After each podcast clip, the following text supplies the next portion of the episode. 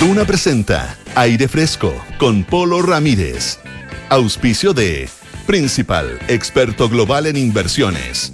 Red Dávila, calidad a tu alcance. Mundo Empresas, tu empresa en manos expertas. Y en la Universidad San Sebastián, la educación es nuestra respuesta. Duna, sonidos de tu mundo. ¿Qué tal? ¿Cómo están ustedes? Muy buenas tardes, bienvenidos a una nueva edición de Aire Fresco aquí en Radio Duna en este día martes 21 de noviembre. Como siempre, les recuerdo que eh, nos pueden escuchar en directo en el 89.7 en Santiago, 104.1 en Valparaíso, 90.1 en Concepción y 99.7 en Puerto Montt. También estamos en el canal 665 de BTR. Pueden utilizar nuestra aplicación Radio Duna o entrar a duna.cl donde encuentran toda nuestra programación y también están nuestros podcasts, lo mismo que en Apple Podcast, Spotify y las principales plataformas de podcast. Hoy tendremos nuestra sección Figura y Fondo con César Gable. Estaremos hablando de una interesante exposición que se está presentando acá en eh, la ciudad de Santiago y también en nuestra, nuestras conversaciones de ciencia ah, junto a Francisco Aravena. Vamos a tener la visita de em, el profesor Juan Pablo Acevedo, que es investigador del Centro de Investigación e Innovación Biomédica de la Universidad de los Andes y del Centro de Excelencia Impact, ah, liderado también por esta casa de estudios. Em, y vamos a hablar acerca de un desarrollo de un biomaterial. Ah, em, esto en, conjunto eh, entre este centro que yo le mencionaba, el Centro Impact, y también em, un laboratorio ah, que corresponde también a la, misma universidad, la Universidad de los Andes, y desarrollaron un biomaterial Em, en base a un derivado del colágeno de la piel de los salmones. Ah, eh, y esto, el, interés que tiene es que sirve, eh, puede ser utilizado para reparar lesiones óseas y de cartílagos.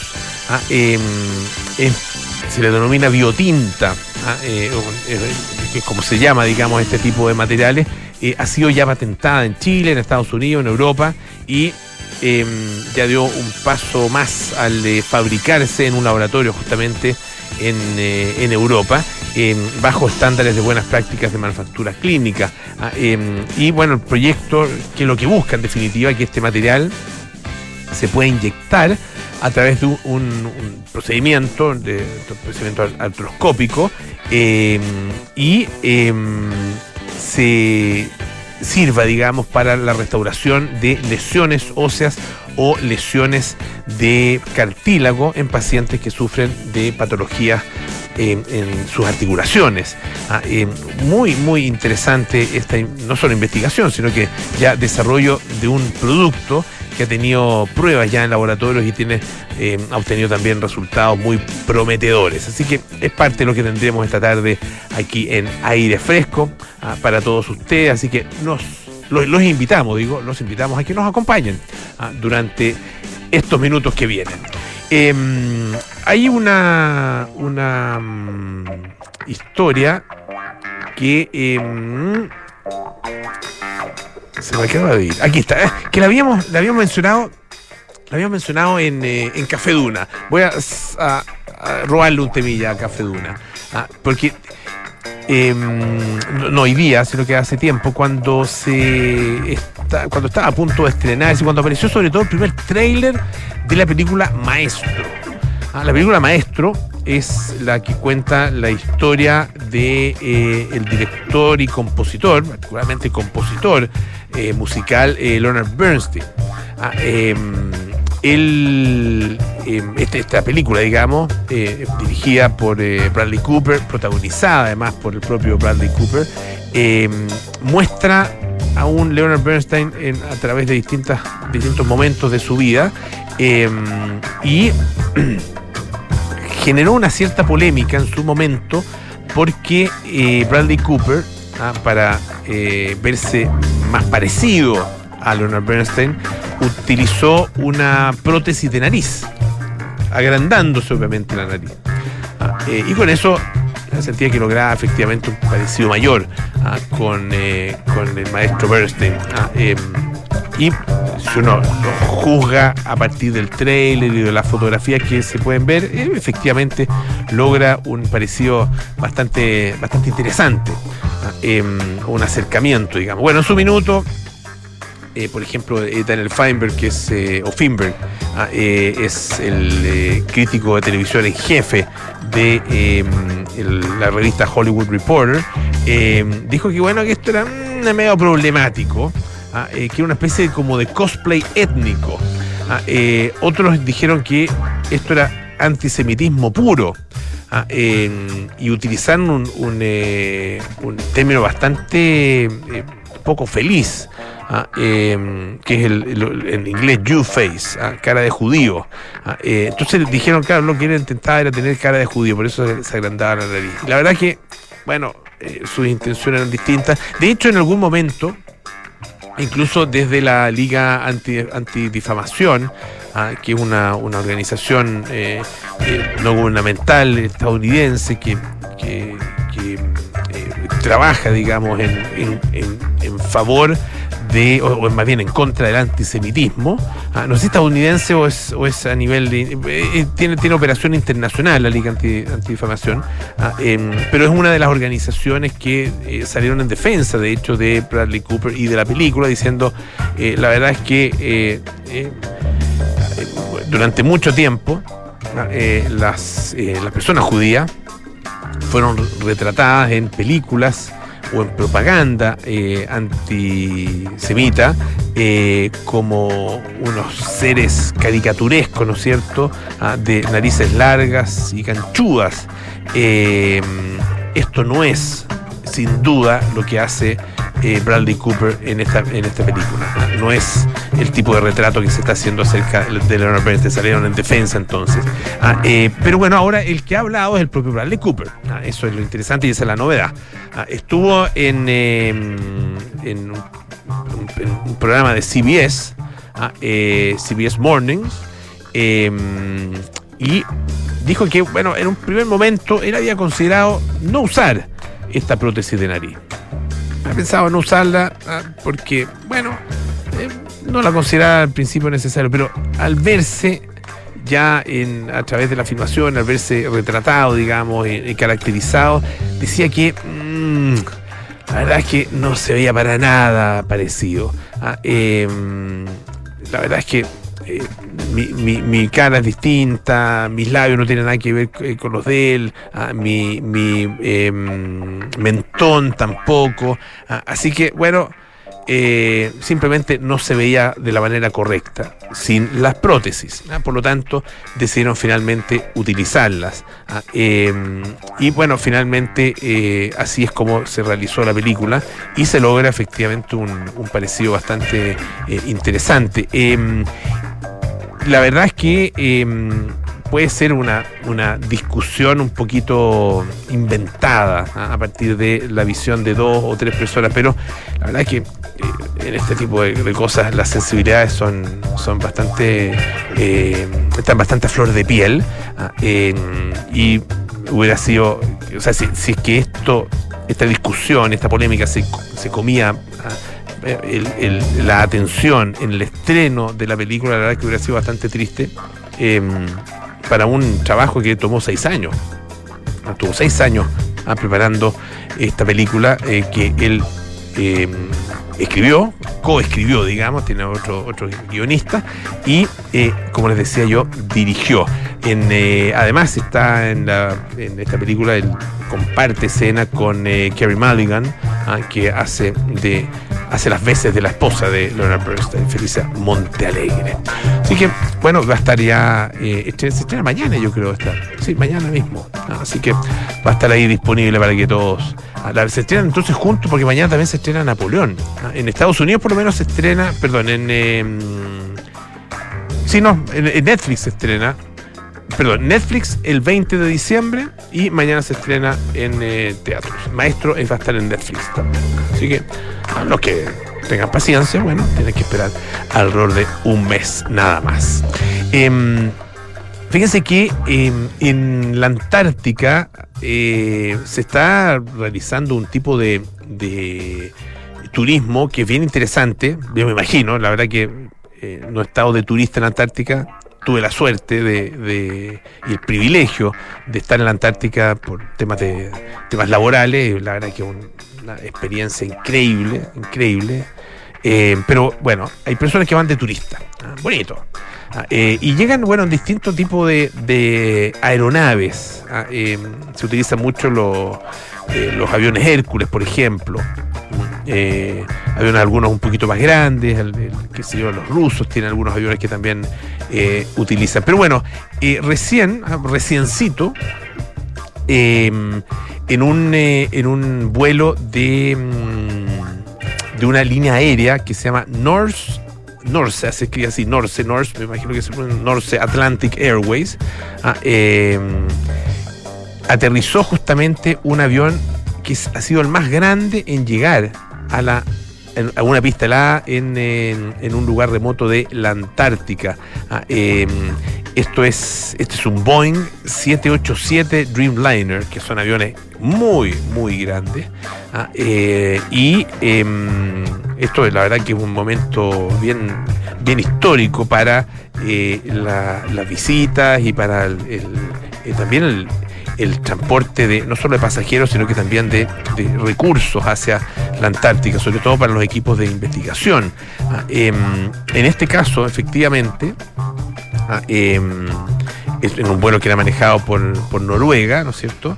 Eh, este, en este caso, Em, iban 45 pasajeros, entre ellos científicos del Instituto Polar Noruego, eh, y transportaban además 12 toneladas de equipos de investigación que son esenciales para la exploración antártica. Em, este, el Instituto Polar Noruego opera una estación de investigación ah, situada en eh, una zona que se llama Jutulsesen, ah, eh, en, em, en, bueno, a, unos 235 kilómetros de la costa y en el continente eh, antártico. Em, y lo interesante es que, de acuerdo con lo que han dicho los, los propios investigadores, de hecho, Camila Breke, que es directora del Instituto Polar Noruego, dice que el aterrizaje de un avión tan grande abre posibilidades totalmente nuevas para la logística en esta base. Ah, lo que también va a contribuir a reforzar la investigación noruega en la Antártica. El aspecto más crucial es, dice además, la ganancia medioambiental que podemos conseguir utilizando aviones grandes y modernos. Ah, utilizar un avión más grande ah, para transportar una carga mayor puede ayudar, dice, a reducir las emisiones totales em, y la huella medioambiental en la Antártica. Em, este avión, esta, esta misión a, la que se denominó Everglades, despegó de Oslo el lunes, hizo una escala de 40 horas en Ciudad del Cabo y finalmente eh, embarcó rumbo a la Antártica, pudo, pudo realizar un vuelo de ida y vuelta de Ciudad del Cabo a la Antártica sin necesidad de repostar. Ah, otra cosa que también es eh, bien interesante, utilizó, em, aterrizó hace unos días en una pista de hielo azul de casi 3.000 metros de largo y 60 metros de ancho. Ah, eh, en lugar de una pista pavimentada eh, convencional, ¿no es cierto? Ah, en este caso, eh, la pista de aterrizaje es literalmente de hielo. Eso es una de las cosas que, más impresiona al llegar también a la Antártica, sobre todo en, lugares más cercanos, un poco más cercanos que sea al Polo Sur. Aparte de ser histórico, dice, em, el video del aterrizaje muestra que no hubo incidente, fue suave como el hielo. Hay un verdadero testimonio, dice nuestro piloto de tripulación, altamente cualificados, dice informados, y de los aviones Boeing de última generación, dicen eh, también desde la propia compañía. Em, en, otra, en otra materia, esto también es como continuación de una noticia que se había conocido hace, hace algún tiempo. El sábado Fíjense que se vendió una botella de whisky, un whisky escocés, ah, eh, considerado el más codiciado del mundo, un Macallan 1926. Se vendió en una subasta de eh, la casa Sotheby's en Londres por, ¿saben cuánta plata? 2,7 millones de dólares. Una botella de whisky. 2,7 millones de dólares. Eh, un nuevo récord para cualquier botella de licor o de vino ah, que se haya vendido y bueno, se vendió por casi tres veces la estimación eh, de preventa. Ah, el resultado récord para este The Macallan 1926 es trascendental para la industria del whisky en su conjunto, dice el director mundial de bebidas espirituosas de Sotheby's. dice que es muy emotivo además haber trabajado directamente con, eh, la empresa que, se las entrega en consignación, la destilería, ah, para finalmente reacondicionar, olfatear autentificar esta botella y luego terminar este viaje en la tribuna recibiendo ofertas en la sala y por teléfono. a em, dejar caer el martillo de un nuevo récord mundial de whisky es una sensación que nunca olvidará. Fíjense que eh, este Macallan 1926 no es de 1926, es del año 1986. Ah, eh, y se produjeron solo 40 botellas ah, eh, que se dejaron envejecer en barrica durante seis décadas. Ah, y bueno, según Sotheby's, ah, eh, lo que lo convierte, o sea, esto lo convierte en el vino, el whisky, no el vino, el whisky Macallan más añejo producido hasta entonces. Ah, em, es decir, es, se comienza en 1926 y se termina de, todo el proceso en 1986, así es. Eh, en, en su minuto, ninguna de las botellas de Macallan se puso a la venta. Ah, y en cambio se, ofrecieron a los principales clientes de la destilería, lo que aumentó su atractivo y sabor. Claro, 40 botellas que no salen a la venta, sino que solamente para algunos elegidos, algunos privilegiados. En el 2018 se vendió una botella. Eh, eh, perdón, entre el 2018 y el 2019 se vendieron tres botellas en total. Ah, eh, bueno, ante la subasta, dijo, dice el, el director mundial, digamos, de las bebidas espirituosas de Sotheby's, Johnny Fall, eh, dice que pudo probar una pequeña muestra del whisky, pero una gotita. Mira, una gotita, es muy rico, dice, tiene un montón de frutos secos, como era de esperar, un montón de especias, un montón de madera. Ah, em, dice que era increíble, que no debía tomarse la ligera, explicando ah, que, claro, había pasado 60 años en roble europeo oscuro, lo que se reflejaba además en su color. Em, tenía mucho carácter, dice él. Ricas frutas oscuras, con pota de cerezas negras junto a dátiles pegajosos. la descripción. Me encontró de todo. Seguido de un intenso roble antiguo dulce, que es para mí una nota reconocible de un Macallan tan añejo, dice Christine Campbell, que es eh, Master Whiskey Maker de Macallan. Chocolate negro, melaza, jengibre, las notas siguen y siguen. Bueno, los del whisky, esto debe ser, me imagino, como, no sé, como ir al Vaticano. No, sé. Como probar, ¿qué puede ser? O un amante de otras cosas. Bueno, no sé. Cada uno tiene ahí sus amores. Por eso el Vaticano, ¿vieron que el Vaticano va a cambiarse a, a, flota de vehículos eléctricos? Solamente flota de vehículos eléctricos.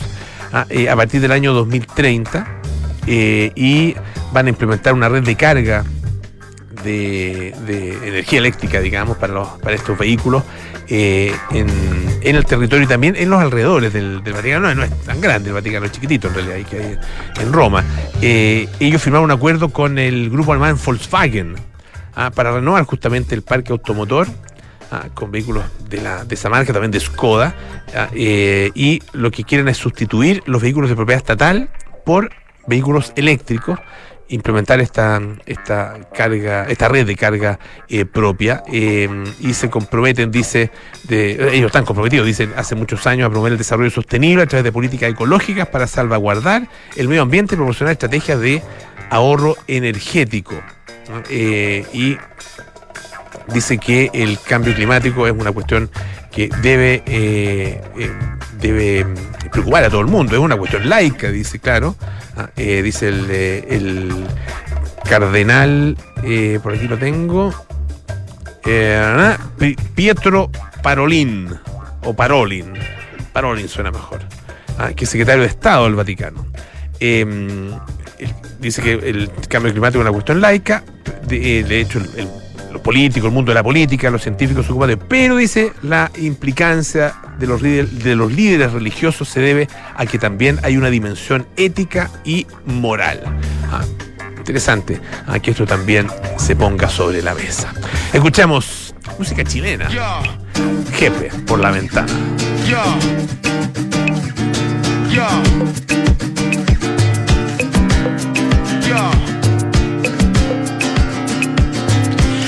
la ventana abierta para que pueda tirar todas las cosas que sobran que se tienen que botar. Algo de la ropa sucia que ya no quiere lavar. Y todos los vasos viejos que si los dejo seguro se romperán. Y dices, alto,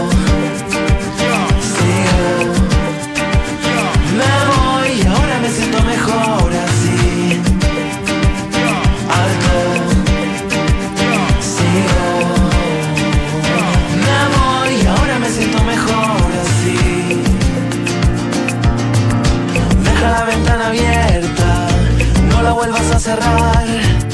Que el viento se lleve todo lo que se tenga que llevar. La radio que suena ahora lo dice en una canción. La vida es como la vida, de muchas maneras se puede cambiar. Y dices, alto, sigo. Me voy, ahora me siento mejor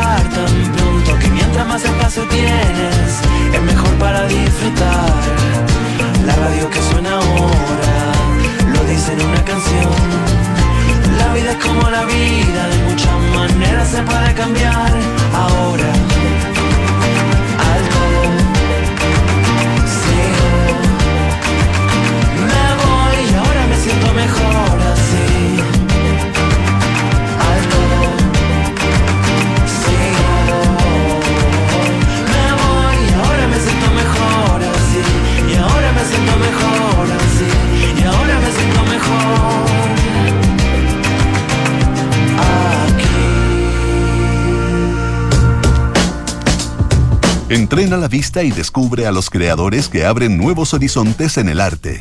Porque ver es más que mirar, esto es Figura y Fondo, con César Gabler, en aire fresco. Presentado por Fundación Actual. Hora de figura y fondo aquí en aire fresco, en Radio Duna. César Gabler, muy buenas tardes. ¿Cómo te va? Bien, Polo, aquí estamos, listos para hablar de arte. Sí, pues y además de una, de una exposición de un, de un artista sobre el cual en algún minuto también hablamos acá en el programa. en una muestra del año pasado puede ser, ¿o no? Totalmente, hablamos de hecho en nuestro difunto, pero esperamos que resucite, espacio audiovisual, ¿cierto? Ajá. De figura y fondo, y es Cristian Salineros, porque el año pasado justamente tuvo una exhibición bien interesante, bien experimental, hay que decirlo también, en D21. Una exhibición donde él exploraba, podríamos llamarlo su lado B, si es que, si es que tiene dos lados, porque en realidad la obra de, de Salineros tiene hartas vetas. Una, la más conocida, es su obra en el espacio público. De hecho, tiene una obra que quizás no tanta gente la conozca porque está algo retirada del centro de Santiago.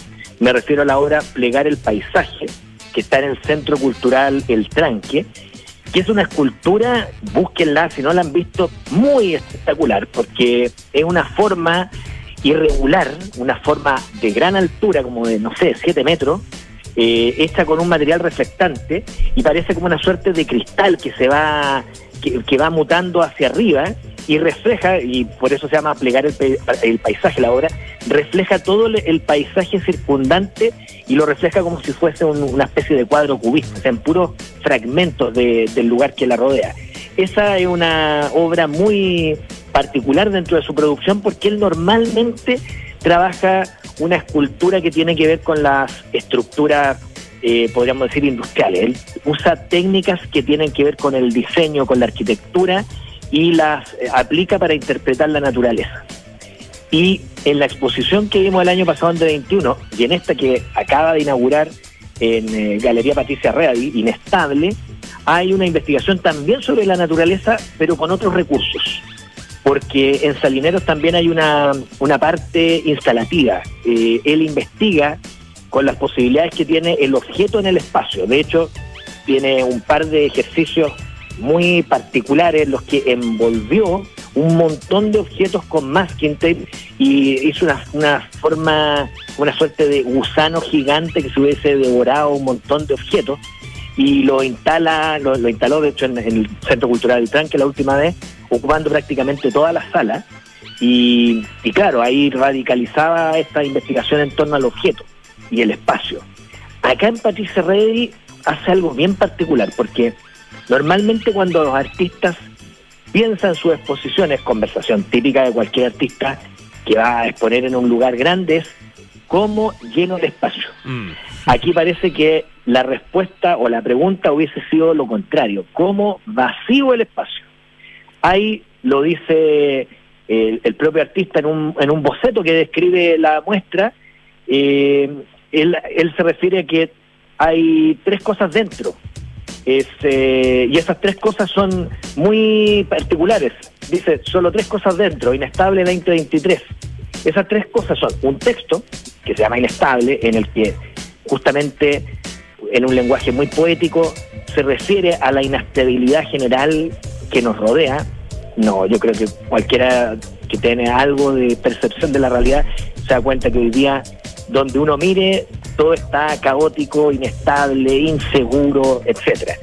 Algo de eso está muy bien reflejado en el texto, ese es uno de los elementos que está en la muestra. Luego, en el acceso, uno ve un montón de huesos ordenados de manera muy regular, no son huesos de verdad, son esculturas de huesos, pero sacadas con molde. Mm. Son huesos de aves, huesos de animales, desde huesos muy pequeñitos hasta unos más grandes, son de bronce, se ven dorados y están dispuestos como una especie de línea de horizonte. Y al entrar a la sala, da como no sé qué contar lo que uno va a ver, porque va a ser un poco de spoiler, pero yo creo que verlo eh, y, tratar de resolver el enigma técnico de cómo se hizo, que yo no lo voy a revelar acá, eh, es muy interesante porque lo que hay es un ave que está en el medio de la sala flotando, colgando de una de un de un alambre, ¿cierto? Eh, o de un cable y con el pico hecho en, en, en un material metálico a escasos centímetros de la pared del frente. Eso es todo lo que hay en la sala. Ya. Y el ejercicio puede recordar artistas que han hecho así provocaciones, no sé, una de las obras quizás más conocidas en ese sentido de, de, ocupar un máximo espacio con muy poco es la de Gabriel Orozco, en, una de las virales de Venecia, en la que dispuso un, eh, una caja de zapatos y solo había una caja de zapatos en el stand de México. Imagínate la, reacción del público de encontrarse con eso, una caja de zapatos vacía. Un comentario irónico sobre el, mundo del arte, los discursos, pero claro, termina siendo una obra quizá decepcionante y algo chanta. Creo yo todo lo contrario de lo que ocurre acá con eh, la obra de, de Salinero. Uno, porque es muy coherente con todo el proceso anterior es de hecho un guiño a la muestra que vimos el año pasado. Eh, si tú recuerdas, había un pájaro de, disecado que colgaba como una plomada y también caía a escasos centímetros del piso. Ahora es como si ese gesto se invirtiera y pasara de la vertical a la horizontal, pero en una sala como la de Patricia Real, que es enorme, y por lo tanto ese gesto, la, la radicalidad de ese gesto se vuelve mucho más dramática. Oye, esta, eh, a ver, eh, para, entender cómo, cómo, porque por la descripción que tú haces pareciera ser como dos, una especie de dos en uno, o hay vínculo entre los dos elementos, ah, eh, estos huesos con los que uno se encuentra al entrar, tal como tú describías, y esta, y esta ave. Claro, los huesos están en, en el acceso, uno los ve cuando entra a la galería, hay un, eh, un gran, eh, una gran pared, ¿cierto? Que da al, da al patio interior de la galería y eso es esa, esa se ve desde afuera y, eso, Ya. y son los huesos. Ya, perfecto. Luego se Perfecto. ingresa y esta sala queda completamente sola, con una iluminación bastante teatral, porque está centrada justamente en el ave, y es lo único que hay. Pero es muy bonita la imagen. Y ahí tenemos una cosa que es interesante, porque en el fondo Salinero es un escultor escultor. Puede ser redundante lo que estoy diciendo, pero me refiero a esos escultores que trabajan con la forma, con los materiales. Él trabaja a pequeña y a gran escala, ha, trabajado formas que remiten a la naturaleza. Recordemos sus semillas que están, por ejemplo, en el Parque de las Esculturas, o hace poquito algo que instaló en el aeropuerto, la nube, que es una pieza increíble hecha eh, con piezas metálicas que van generando un ritmo casi cinético, una pieza de color rojo. Y eso, claro, eso es escultura, escultura. Pero tiene esta, otras investigaciones, como lo decía recién, que son eh, más eh, instalativas, más teatrales. Aquí uno se encuentra efectivamente con un volumen, hay una tensión, hay muchas cosas que son propias de cualquier escultura, pero la manera en que está presentado tiene que ver con una cierta teatralidad, es prácticamente un personaje. Y, lo que estamos viendo es como una suerte de narración, que a su vez se presta a múltiples interpretaciones, sobre todo a partir del título de la muestra, inestable. O sea, si contamos inestable el texto escrito a propósito de eso, con la imagen de esta ave pendiendo con tensión en el centro de la sala, uno puede empezar a elucubrar, pero sobre todo, y eso es interesante, es una elucubración sensible. Yo creo que a propósito de algo que comentábamos la semana pasada, hay mucho arte hoy día que está muy cargado de, textualidad, de teoría, de los discursos que están eh, en boga en los medios académicos, pero a veces peca de falta de, de sensibilidad, Mm, claro. eh, falta de poesía incluso. Acá, Sí, no, perdón, perdón.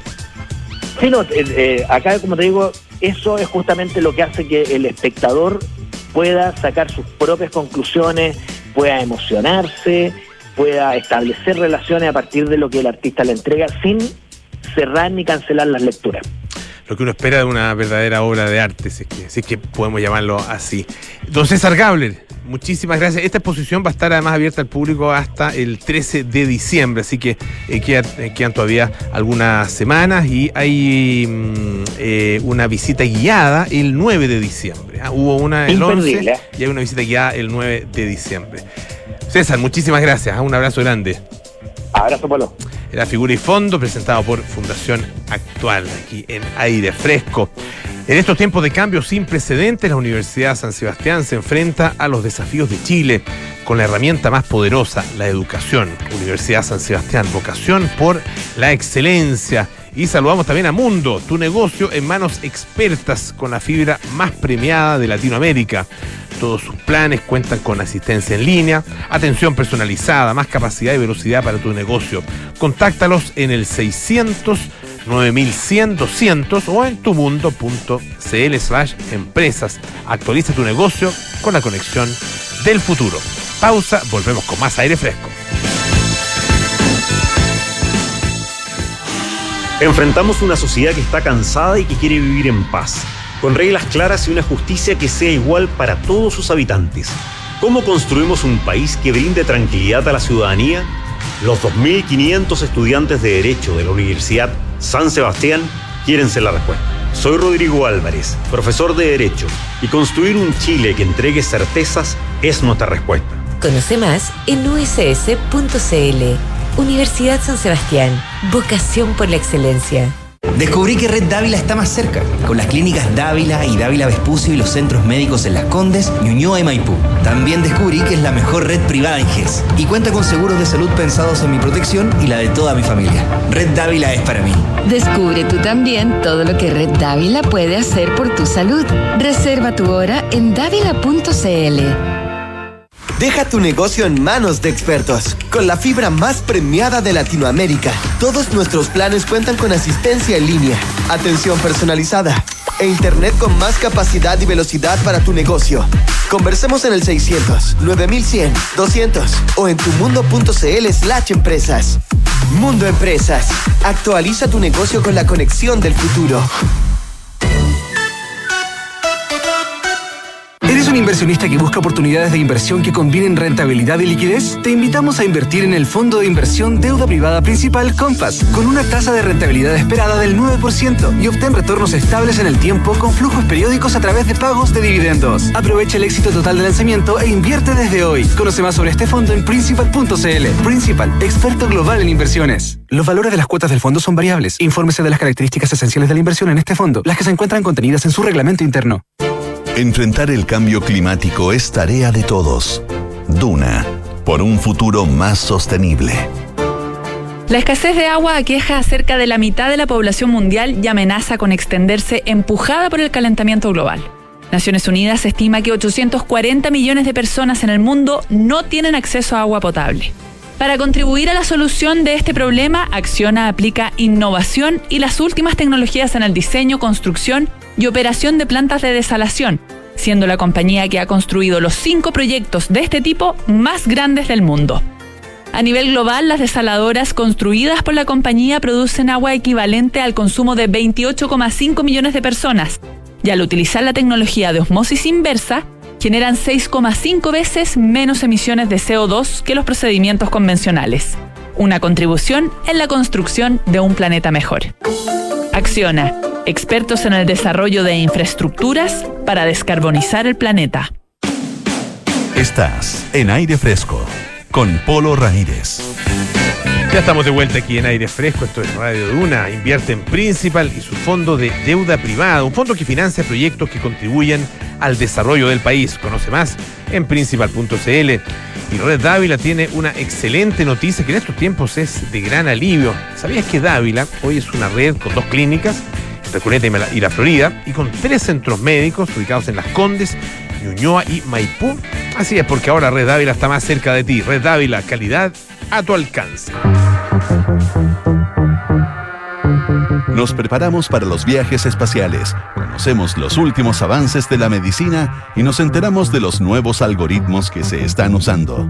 Activa tu inteligencia artificial, porque en aire fresco es hora de conversar con los expertos junto a Polo Ramírez y Francisco Aravena. Ya estamos junto a Pancho Aravena para conversar sobre eh, ciencia, eh, tecnología, eh, desarrollo de productos y empresa, de alguna manera, todo eso conectado, ¿no? Exactamente. En el amplio, ¿cómo estás, Polo? En el amplio rango que hemos cubierto en esta sección, vamos desde la investigación básica, ¿cierto? Hasta la, más aplicada, ¿no? Hasta, hasta, hasta terapias, etcétera, etcétera.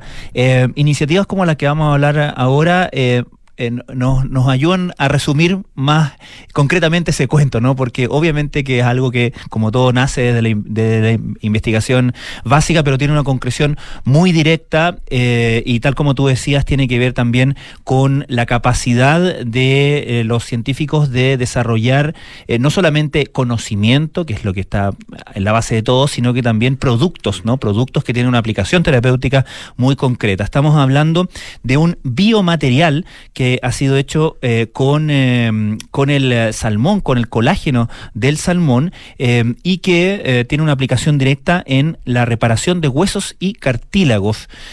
vamos a conversar con Juan Pablo Acevedo, quien está con nosotros ya. Él es investigador del Centro de Investigación e Innovación Biomédica de la Universidad de los Andes y del Centro de Excelencia Impact, que está liderado por la misma casa de estudios. Juan Pablo, ¿cómo estás? Muy buenas tardes. Muy bien, muchas gracias por la invitación. A gracias por, eh, por, acompañarnos acá en el estudio. Eh, partamos por, por, contar un poco, antes de entrar en materia, eh, qué es Impact y, y, cómo este es un proyecto natural, digamos, de, de, la misión que ustedes tienen. Sí. Bueno, Impact es un, un, centro de excelencia que nace a partir de, de, estos programas de financiamiento del, del Ministerio de, Ciencia, que es los centros basales. ¿no? Son centros que congregan una universidad, una universidad principal, que es la Universidad de los Andes, pero también trabajamos con otras universidades como la Católica, la Chile, la, Católica del Paraíso y también la de la Frontera. Y eso, eso es Impact. Eso es Impact, Eso es sí, sí. Y, y bueno, un poco en, términos generales, este es un proyecto que, que tiene una particularidad bien interesante, a diferencia de otros centros basales, que eh, además un poco de la ciencia y la investigación que se hace, se hace también desarrollo y tiene lo que nosotros llamamos un elemento translacional. Aquí Mm. hay cuatro pilares, un pilar que tiene que ver con terapia, otro pilar que tiene que ver con ingeniería, otro con inteligencia artificial y el cuarto pilar, que es muy importante para nosotros, es lo que llamamos un pilar clínico. Entonces, se coordinan poco todos estos pilares de modo que lleguen cosas al pilar clínico, ¿no? Entonces hay todo un equipo preparado para poner estas estas terapias, hacer ensayos clínicos y posteriormente pensar ya en tener esto en, en la sociedad y, y tener un, un beneficio importante. O sea, sacar el mayor provecho posible en todas esas dimensiones a el, al, al mismo conocimiento de base, ¿no? Exacto, exacto. Ya. Entonces tenemos, claro, toda Mm. una, una primera parte de investigación básica, investigación aplicada, también tenemos que pensar un poco en el mercado, cómo este tipo de terapias se tienen que aplicar, qué hace sentido, ¿no? Una vez que, Mm. que nosotros desarrollamos estas cosas, de cómo, cómo tiene que llegar a un poco a la gente. Y, y ahí por eso también tenemos este, este pilar clínico que para nosotros es, es- es clave, ¿no? Es, un- es una ruta más directa, es una plataforma que no, no es muy común, ¿no? Normalmente hay una barrera. Después de que se hace un desarrollo Mm. tecnológico, viene la publicación, eventualmente algún in- investigador poco emprendedor podría levantar algunos fondos, Mm. pero esta, esta, esta pata que falta, sobre todo en, en- en desarrollo tecnológico del área de biomédica, no está. Y ahora nosotros lo tenemos y la verdad que estamos muy entusiasmados, ya se empezaron a hacer algunos ensayos clínicos. Y cuéntanos un poco acerca de este, de este biomaterial, algo describía ya eh, Pancho, este derivado del salmón, o, o que, que surge, ¿no es cierto? El salmón, entiendo que de la piel ah, de, lo- de los salmones, eh, y que tiene esta eh, capacidad de eh, reparar huesos y cartílagos, de acuerdo con lo que ustedes ya han desarrollado. Sí, eh, es una, nosotros lo llamamos una plataforma tecnológica, tiene dos, dos, dos patas. ¿no? Por un lado está el dispositivo médico que es capaz de entrar de forma poco invasiva al espacio articular. ¿Ya? a través de un pequeño orificio, para nosotros eso es muy importante, las- todos los procedimientos que son poco invasivos generalmente tienen un mejor resultado, un mejor resultado clínico. Claro. Y por otro lado tenemos eh, la biotinta. Esta biotinta se carga en este dispositivo, que es un dispositivo artroscópico, y podemos hacer un poco esta reparación. ¿ya? Eh, ahora, claro, la pregunta un poco es ¿por qué, por qué la gelatina de salmón? ¿no? No- nosotros hemos estado previamente trabajando con distintos otros biomateriales, usualmente colágeno, que es un- un- una proteína que es muy común, es una de las más comunes dentro de los tejidos, por lo tanto es conocida para las células. Claro. Eh, mm, pero tiene, la tiene el problema de que son, cuando son desarrolladas, cuando tú desarrollas una biotinta a partir de estos colágenos, son soluciones muy viscosas. Normalmente lo que uno hace es tener una solución a partir de colágeno que es extraído, por ejemplo, de la piel de, de algunos animales. Eh, esta solución luego se activa la polimerización, de modo que genera una especie de hidrogel que pueda cubrir una zona que haya sido dañada y poder eh, activar la regeneración a partir un poco de esta especie de nicho que uno crea. El problema con que sean muy viscosas es que, por ejemplo, tú no las podrías inyectar Claro. a través de pequeños orificios. Entonces, en el caso de la gelatina de salmón, que es, que es un colágeno que, que evolucionó en un ambiente frío, es un colágeno que a temperatura ambiente es mucho más flexible. Y eso en solución hace que sea mucho menos viscosa y eso permite, podría hablarle, 10 distintos tipos de, de- de temas técnicos que resuelven y que nos permiten, por ejemplo, generar mejores tejidos, mejor resolución de los tejidos, temas más complejos y que eventualmente tienen mejor funcionalidad. Eh, es súper interesante esa observación porque uno podría pensar que si mi objetivo es ocupar eh, y aprovechar las propiedades eh, o lo que, lo que genera, ¿cierto?, la aplicación del gel viscoso de un colágeno eh, obtenido de cualquiera de las fuentes que nombraste para la reparación eh, ósea y, y- de cartílago, eh, uno dice, bueno, eh, como es tan viscoso, hay que, digamos, abrir y aplicar el gel y listo. Y no, no estaría pensando qué hago o, o cuál es mi problema de, de no poder inyectarlo. En el fondo, eh, me, me surge la curiosidad respecto del orden de, la, de las preguntas que se hacen en el, en el camino.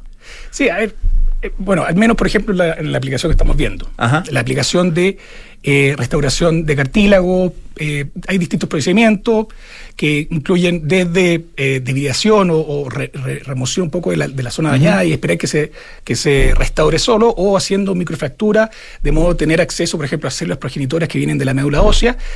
Eh, todo Esto, eso- perdón, esto, estamos hablando de cosas que se aplican hoy día terapéuticamente. Sí, sí, terapéuticamente es lo que es, por ejemplo, daño cartílago. ¿no? en las articulaciones. Es que Eso, eso es. y generalmente no funciona muy bien. El punto es que hay algunas nuevas aplicaciones en donde usan, por ejemplo, estos escáforos, estos andamios que uno pone para rellenar y para que invada las células y genera un proceso regenerativo. ¿ya? El problema es que eso requiere que uno abra, porque ya vienen preimpresos, es decir, Ya. preformados. Y para que uno pueda meter algo preformado de, un- de una dimensión X, normalmente uno tiene que hacer una incisión muy grande. ¿ya?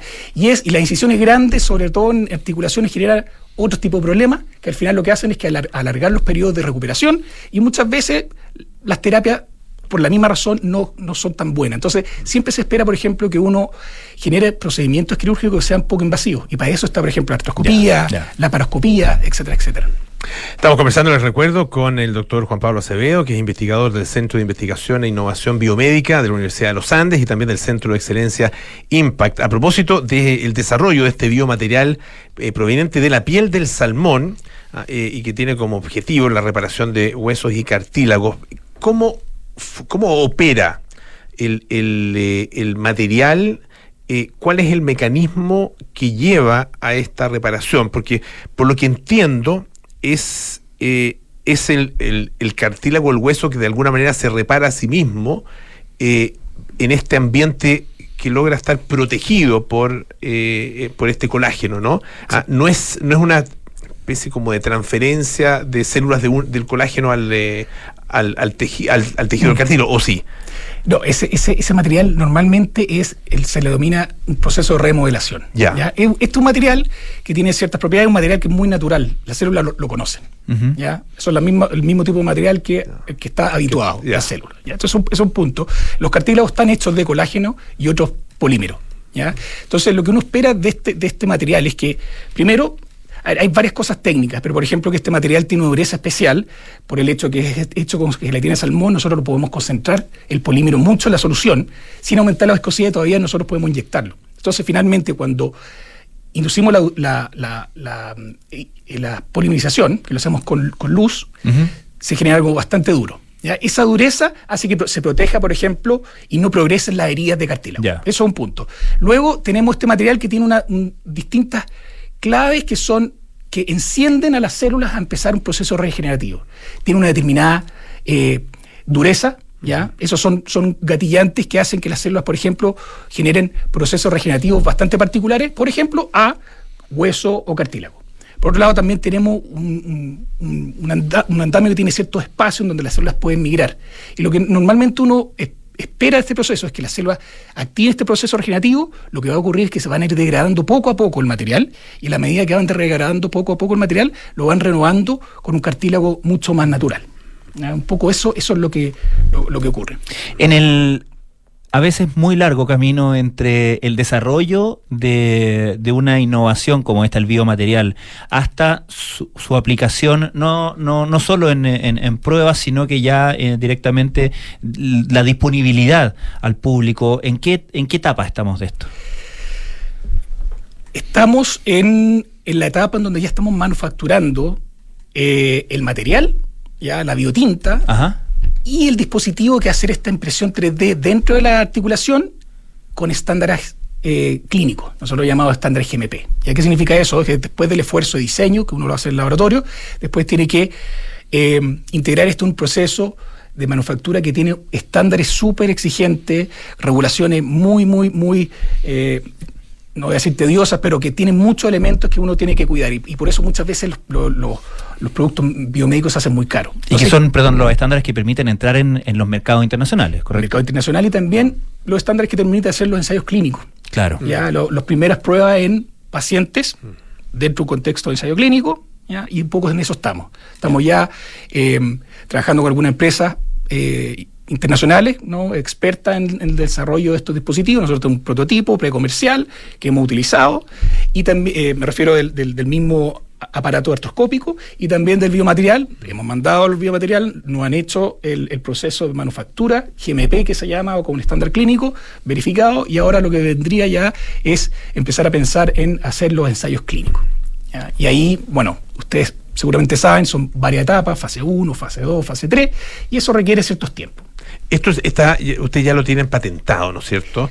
Eh, y en el caso de la patente, eh, ¿qué es lo que efectivamente se patenta, digamos? Porque, porque ahí tiene que haber, ¿no es cierto?, un desarrollo eh, novedoso, original. Claro, es lo que se llama como la novedad y, y- y lo inventivo. Exacto, Resulta exacto. Muy, muy difícil a veces. Eh, en, lo- en la biotinta hay varias patentes, ¿ya?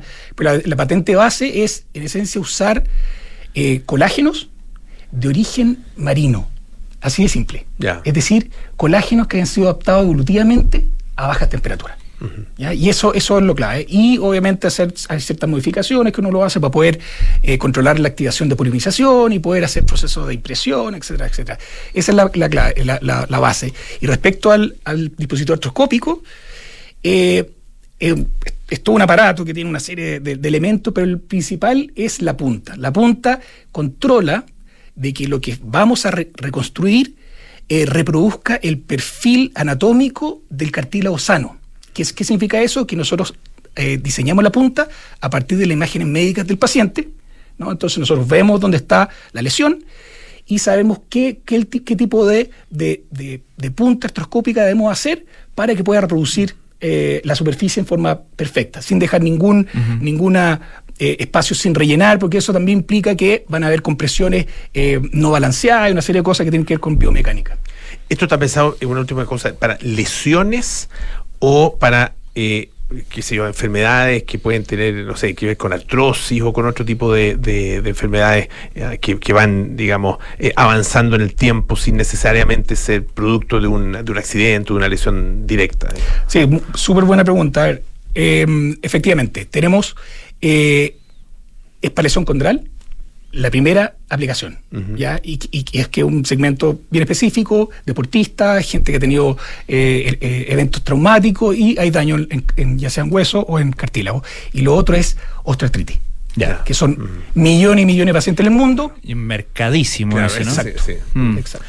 Doctor Juan Pablo Acevedo, investigador del Centro de Investigación e Innovación Biomédica de la Universidad de los Andes, también del Centro de Excelencia Impact. Muchísimas gracias por estar esta tarde acá en Radio Duna. Gracias por la invitación. Muchas gracias. Muchísimas gracias. ¿ah? Gracias a ti, Polo. Hasta el próximo martes, ya nos vamos. Viene carta notable con Bárbara Espejo, luego nada personal con Matías del Río, Josefina Ríos, Terapia Chilense con María José Che, Arturo Fonten y Pablo Ortúzar y Sintonía Crónica Debut con Bárbara Espejo y Francisco Aravena. Nosotros nos juntamos mañana a las 6 de la tarde para más aire. Chao, chao.